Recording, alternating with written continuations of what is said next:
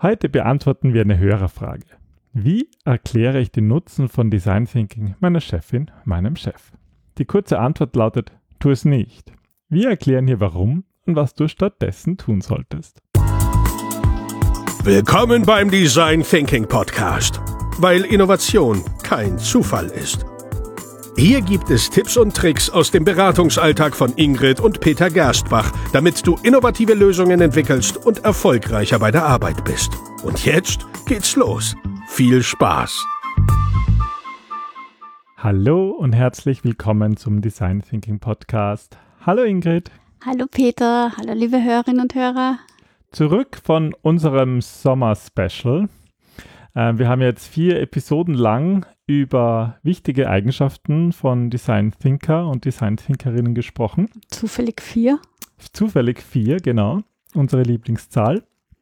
Und ja, vielen Dank für die Einsendungen zu unseren Gewinnspielfragen. Ja, vor allem die Causal Loop. Ja, Diagramme. Genau. Ja, wir haben ja, wir, wir können mal freuen uns sehr, der Julia zu gratulieren. Sie ist die Gewinnerin von der Folge 542 äh, wo wir über Kommunikationsfähigkeit gesprochen haben. Und mit Erscheinen dieser Episode endet auch die Einsendefrist ähm, von der Folge TT543 über das systemische Denken. Hm. Und da war ja auch das Causal Loop Diagramm. Also wenn ihr das hört und schon eins eingeschickt habt, dann seid ihr dabei. Wenn ihr es jetzt hört und noch Euch nichts ärgert. eingeschickt habt, dann war die zu spät. Aber die Gewinner, der Gewinner oder die Gewinnerin wird dann nächste, bei der nächsten Episode bekannt gegeben. Mm. Vielen Dank auf jeden Fall fürs Mitmachen. Ähm, mit der heutigen Episode endet auch unser Sommer. Ja, es ist schon kühl geworden. Wir haben heute nur noch 17 Grad oder so gehabt. Gut, aber ich glaube, das ist jetzt extrem. Ja, aber es ist halt auch der Herbst. Der Herbst hat auch eine schöne Zeit. Eigentlich finde ich es eh gut, wenn es nicht mehr ganz so heiß ist. Mm. Und auf der anderen Seite ist der Herbst auch immer eine gute Zeit, um Projekte zu beginnen. Ja, also wir merken das sehr stark, dass ähm, die Leute alle wieder aus dem Urlaub zurück sind und dann kommt wieder im, die große Herbstnachfrage nach Trainings und Projekten. Ähm, ich glaube, das ist im TCM ein bisschen so der Gedanke, also im, im, in der chinesischen Medizin, dass im Sommer steht der Baum in seiner ganzen Kraft und im Herbst verliert er die Blätter und im Winter ist er sozusagen in der Winterruhe und im Frühling dann wieder mit neuer Kraft durchzustarten. Aber demnach müsste man ja im Frühling eigentlich starten, die Projekte, nicht im Herbst. Naja, aber im Sommer auf jeden Fall Pause machen, weil es der Zeit ist. okay, das ist gut. Na, und im Herbst kann man ja, ja, man hat zumindest da drei Monate, wo man eigentlich, bevor wieder der Weihnachtsstress beginnt, kann man gut Na, allem, was unterbringen, oder? Ich glaube, dass jetzt auch die Leute ähm, auch ein bisschen energievoller sind von, vom Sommermonat, vom ähm, am Strand liegen, vom Beobachten in der Stadt, vom ähm, kühlen Büro, Klimazimmer, vom, wie bei uns, vom Wandern, von der Natur die Energie wieder hat. Und auf jeden Fall ist es Zeit oder wir spüren, dass in Unternehmen auch wieder die Lust kommt, Projekte zu starten. Na, und das ist ja eine schöne Sache. Und deswegen passt eigentlich sehr gut die Hörerfrage von unserem Hörer Tim. Genau. Magst du vorlesen? Du hast sie eigentlich schon vorgelesen. Tim hat uns nämlich gefragt, ähm, wie er denn den Nutzen von Design Thinking äh, seiner Chefin erklären könnte. Ja, und dazu müssten wir ein bisschen ausholen, wie üblich auch, aber wie praktisch. Wir sind hier in einem Podcast und können die ganze Zeit ausholen. Und weil nämlich so die kurze Antwort ist eigentlich, war eigentlich, wir haben es lange immer probiert, aber es funktioniert nicht. Und ja. warum werden wir erklären, oder? Ja. Ähm, also als erstes ist einmal wichtig, zu verstehen, dass zumindest für uns Design Thinking wirklich nicht ein Prozess ist, nicht irgendwie ein Set von verschiedenen Tools oder es ist ein Mindset. Es ist irgendwie diese Einstellung, dass man einen Kundennutzen fokussiert, dass man sich zuerst einmal das Problem im Detail anschaut, versteht, wer sind die involvierten Personen, welches Umfeld umgibt mich, um dann darauf basierend auf diesem Verständnis Lösungen mit anderen zu entwickeln, die vielleicht oder die hoffentlich ähm, jenseits des Mainstreams liegen. Ja. Und darum geht es halt auch, wenn wir den Nutzen von Design Thinking erklären wollen, dann hat es eigentlich keinen rechten Sinn, ähm, Design Thinking als solches zu erklären. Natürlich kann man jetzt irgendwie Führungskräften erklären, ja, was kann ich mit Design Thinking machen? Und da gibt es einen Prozess und die, die Tools und die unterschiedlichsten Methoden. Und Menschen stehen sich halt auch auf Methoden. Also vielleicht gibt es sogar manche, für die das zählt. Aber in Wahrheit, also wenn ihr wirklich mit Top-Management sprecht, dann haben die normalerweise keine Zeit für solche Detailthemen. Ja. Naja, vor allem es liegt nicht im Interesse von ihnen, sondern auch da geht es darum zu überlegen, welche Sprache spricht eigentlich derjenige oder diejenige, mit dem ich spreche. Und ich finde es ja irgendwie, irgendwie ist es ja leicht paradox, weil es Design Thinking ist es deine Aufgabe, den Nutzen hinter einem Problem oder hinter einem Bedürfnis zu verstehen oder das Bedürfnis an sich. Mhm. Das heißt, wir begeben uns ständig in die Perspektive von anderen Personen, um besser zu verstehen, wie die ticken, besser zu verstehen, warum sie tun, was sie tun. Und als Design Thinker selber, also wenn es darum geht, unseren Nutzen zu verkaufen, rennen wir gegen die Wand. Weil wir nicht in der Lage sind, eben uns auf uns selber einzulassen und zu verstehen, was ist denn eigentlich der Nutzen, den wir bringen ja. mit dem Werkzeug Design Thinking, weil Design Thinking ist nichts anderes als ein Werkzeug. Ja, genau, das ist, finde ich, ein schönes Bild. Wir müssen also, sagst du, irgendwie das, was wir sonst beim, beim Kunden tun, dass wir verstehen, was ist eigentlich das Bedürfnis vom Kunden, auch bei unseren Vorgesetzten oder Auftraggebern verstehen, was ist deren Bedürfnis und wie können wir hier unterstützen. Absolut, ich, ich weiß nicht, ich kenne das nur von uns selber, also gerade zur Anfangszeit war das ja oft so, dieses, warum versteht der, der schaut mich an, als würde er irgendwie mit einem oder, oder meine mein Gegenüber, hatte ich manchmal das Gefühl, würde mit einem Alien sprechen.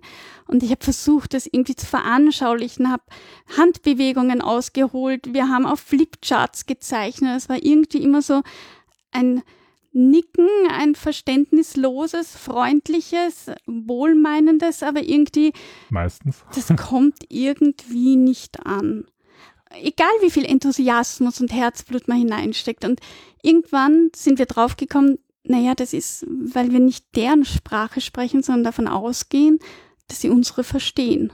Das heißt, wenn ihr mit eurer Chefin oder eurem Chef den Nutzen von Design Thinking erklären wollt, dann müsst ihr eigentlich die Sprache eurer Führungskraft sprechen. Und das ist nicht die Sprache, ähm, die ihr vielleicht mit anderen Design Thinkern pflegt, wenn ihr euch austauscht oder wenn ihr im Marketing mit euren Kollegen sprecht oder im Vertrieb oder in, aus welcher Abteilung ihr auch immer seid, das ist eben nicht diese Sprache, sondern das ist einfach ein Level höher, wo es eigentlich um den Nutzen geht.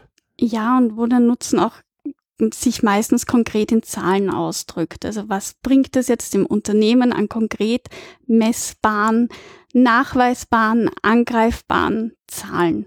Das heißt, wenn ihr zum Beispiel mit einem Design Thinking Projekt dafür sorgt, dass sich die Verkaufszahlen bessern oder dass ihr eine Umsatzsteigerung habt, dann ist das der Nutzen, den Design Thinking bringt. Ja, oder zum Beispiel auch mehr Kundenwachstum oder dadurch auch indirekt mehr Wachstum, also wo es irgendwie darum geht, dass man es schafft, Menschen zu erreichen, die man vielleicht sonst nicht erreicht oder potenzielle Kunden mehr zu verkaufen, dann ist das der Nutzen für das Unternehmen. Aber Design Thinking ist halt ein sehr breites äh, Tool, was ja in vielen Fällen eingesetzt werden kann und zum Beispiel natürlich auch dazu, Kosten zu sparen. Das heißt, wenn es darum geht, ähm, Kosten zu sparen und dadurch im Unternehmen erfolgreicher zu sein und ihr findet im Design Thinking einen Weg dafür, dann ist das euer Nutzen, ja, geringere Kosten. Ja, oder ein ganz klassisches Beispiel, mehr Kundenzufriedenheit, was auch wiederum zu mehr Wachstum führt, wenn ich irgendwie die potenziellen Kunden erreiche und sie irgendwie dazu bringe, dass sie mehr kaufen oder dass sie mehr Dienstleistungen konsumieren oder dass sie einfach zu, zu äh, Unternehmensevangelisten werden, dann ist das ein Nutzen für das Unternehmen, das auch in Zahlen ausgedrückt werden kann. Das Schwierige ist halt, dass man manchmal, finde ich, den konkreten Nutzen eigentlich erst hinterher weiß. Ja, und das ist eigentlich bei sehr vielen Veränderungsthemen. Ich, ich sehe irgendwie ein Problem und möchte es lösen, aber eigentlich erst wenn ich dann die Lösung umgesetzt habe, dann weiß ich genau, was der Nutzen ist, aber da ist es halt zu spät. Ich muss es irgendwie vorher ein bisschen antizipieren. Ja, aber meistens gibt es ja eine konkrete Anfrage, warum der Chef, die Chefin Design Thinking anwenden will oder auch eingeführt hat. Und ähm, das heißt, es gibt Symptome, die auf ein Problem hinweisen. dass die Prozesse optimiert gehören, dass ähm, er oder sie gerne eine App hätte, um mehr Kunden zu erreichen oder Kunden glücklicher zu machen. Das heißt, da kriegst du ja schon erste gute Hinweise, was du eigentlich für ein Problem lösen sollst. Und dahinter versteckt sich der Nutzen. Ich glaube, das Problem im Design Thinking ist, dass wir viel zu oft sehr abstrakt denken, indem wir auch uns in der Lösungsfindung nicht einschränken wollen was dann halt auch manchmal dafür für, dazu führt, dass wir vergessen, uns aber irgendwie ein bisschen einzuschränken, wenn es darum geht, weniger abstrakt zu reden. Ja, und den Nutzen ganz klar zu benennen. Er ist meistens ganz klar und er ist meistens auch auf, auf ein paar wenige, du hast es auf die vier Nutzen herunterbrechbar. Ja. Und das ist eure Aufgabe, wenn ihr mit Führungskräften sprecht, warum ja die Methode Design Thinking oder jede andere Methode, die zur besseren ähm, Kundenzufriedenheit, zur Innovation führt, äh, was diese Methode bringt. Ihr müsst einfach immer über den Nutzen sprechen. Und euch vor allem auch nicht, Peter hat es am Anfang auch gesagt, nicht so sehr im Detail ähm, verlieren. Design Thinking ist jetzt für euch womöglich ähm, die Methode der Wahl ja, oder euer Mindset. Und das finden wir ganz großartig und unterstützen wir sehr, sehr, sehr. Aber Design Thinking ist erstens nicht der heilige Gral. Das heißt, es hat seine Grenzen, die wir auch immer wieder aufzeigen. Es ist nicht immer für jedes Problem und für jedes Unternehmen geeignet. Ähm, und es ist vor allem nicht unbedingt für euer Gegenüber relevant, was genau ihr jetzt macht oder wie ihr genau das macht. Das Wichtige ist, dass ihr irgendwie beim Reden überzeugend kommt, dass ihr eine Lösung letzten Endes anbieten könnt. Und diese Lösung muss eben für den anderen verständlich sein. Und dann klappt es auch mit dem Erklären. Klappt es auch mit den Nachbarn. Genau, sozusagen. Gut, ja, das war unsere ähm, Episode zum Start ja, in den Herbst mit hoffentlich vielen Projekten für euch, für uns und natürlich auch gerne mit neuen Hörerfragen. Ja, wenn ihr äh, eine Frage wie diese vom Tim habt oder mh, hm, jedes andere, was irgendwo hm, ferner oder, oder näher zu Design Thinking passt, bitte schickt sie uns an podcast.gerstbach.at. Wir freuen uns über jede Frage, wir freuen uns über, über Tipps, was euch für diesen Podcast interessiert. Und vielleicht sei das nächste Mal, bist du vielleicht schon du mit deiner Frage hier im Podcast.